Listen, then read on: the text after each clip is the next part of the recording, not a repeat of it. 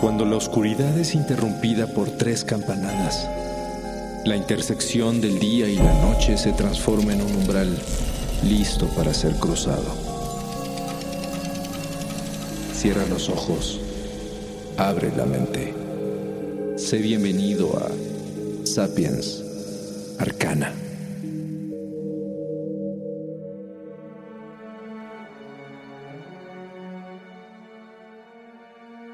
En el siglo XVIII, el entretenimiento era limitado y ya que era imposible escuchar un podcast para distraerse un poco, asistir a la ópera era el plan ideal para pasar un buen rato. Teatros atiborrados de gente pudiente con vestidos zampones, plumas, pelucas. Todos escuchaban una gran cantidad de óperas que representaban las tragedias y comedias por las que el ser humano siempre ha estado fascinado en verse reflejado.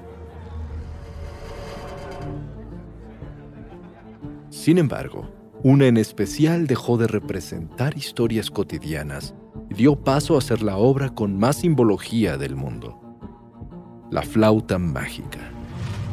Una fascinante obra que hasta el día de hoy causa alboroto entre músicos e historiadores por lo complejo que es darle un significado, ya que entre más se analiza, se convierte en algo más profundo y enigmático.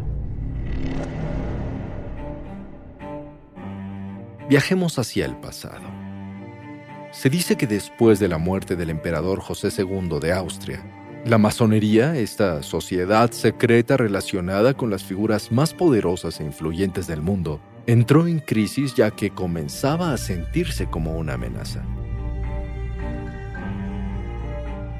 Fue entonces cuando el genio compositor Wolfgang Amadeus Mozart, junto a su amigo y hermano de logia masónica Emanuel Schikaneder, entraron al rescate creando la ópera La Flauta Mágica, que tuvo un exitoso estreno el 30 de septiembre de 1791.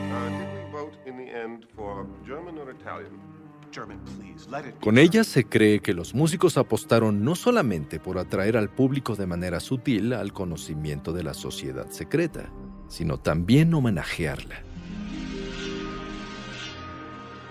Aunque esta ópera, inspirada en la novela de fantasía La vida de Cethos de Jan Terrason, hoy en día se recomienda para público infantil por tener una gran moraleja Muchos piensan que se trata en realidad de una historia que significa un proceso de iniciación masónica. Para el ojo normal, se trata de un cuento sobre un caballero salvando a una doncella. Pero para los iniciados, se trata de una relación muy clara entre los símbolos que aparecen en el relato y las enseñanzas de su logia. Un ejemplo es cuando al abrir el pesado telón rojo, el personaje principal, Tamino, se ve huyendo de una serpiente gigante. Para la masonería, la serpiente es un elemento importante, ya que representa la sabiduría, y aquel que la mire y la siga sanará del mal de la ignorancia.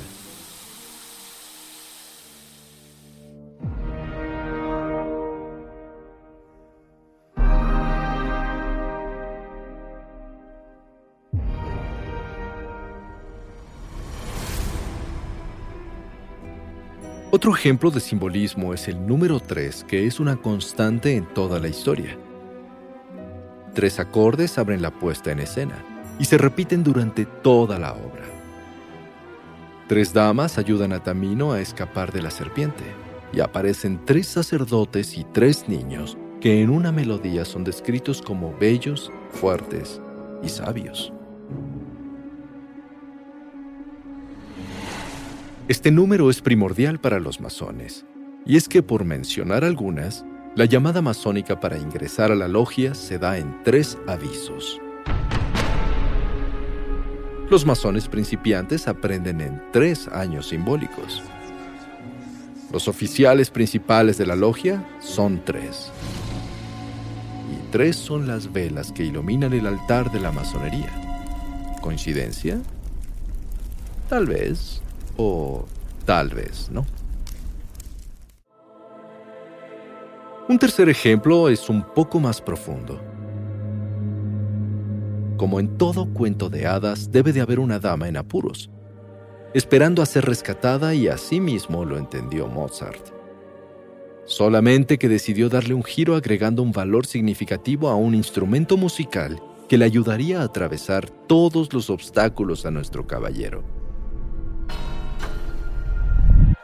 La peculiar flauta mágica que la Reina de la Noche le otorga a Tamino funciona como este instrumento universal que, al igual que el pensamiento masónico, ayudará a que el ser humano enfrente sus miedos para llegar a ese estado de iluminación ideal.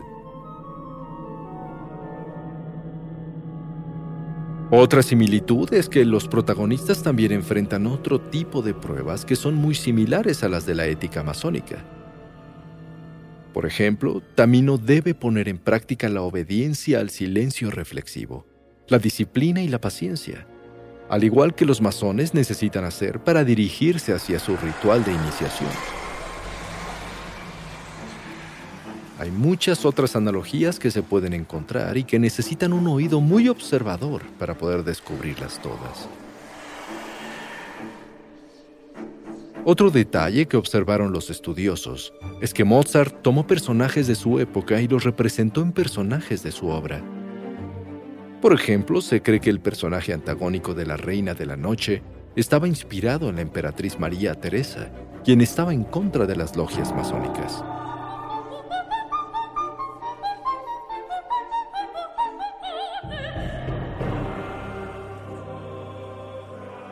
Tal vez por ello a este personaje le dejó el trabajo más difícil dentro de la obra, ya que una de sus piezas como solista contiene una de las notas más altas que puede emitir la voz humana, y no cualquiera puede interpretarla.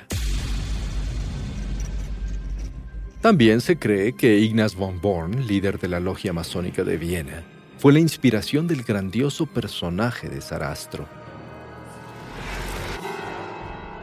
De este modo, se cree que Mozart y Schikaneder dejaron un mensaje al futuro algo escondido que tomó mucho tiempo para ser entendido, pero que está ahí, rindiendo un homenaje a esta logia, a modo de rompecabezas que espera ser descifrado. Tal vez esta ópera cumplió su objetivo y llamó la atención de suficientes personas para salvar a la masonería que estaba en crisis y que hasta la fecha es uno de los grupos más poderosos del mundo. ¿por qué no te das un tiempo y ves la obra por ti mismo?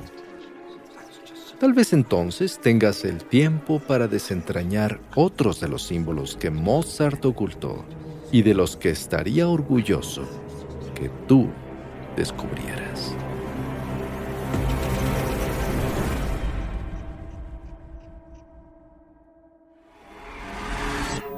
El umbral se cierra hasta que la luna lo vuelva a abrir.